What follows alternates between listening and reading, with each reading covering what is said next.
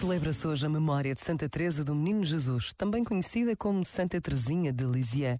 Carmelita, doutora da Igreja, padroeira dos missionários, é venerada por todo o mundo e mostra-nos com o seu testemunho de vida e tudo o que deixou escrito como a simplicidade é decisiva no caminho da santidade.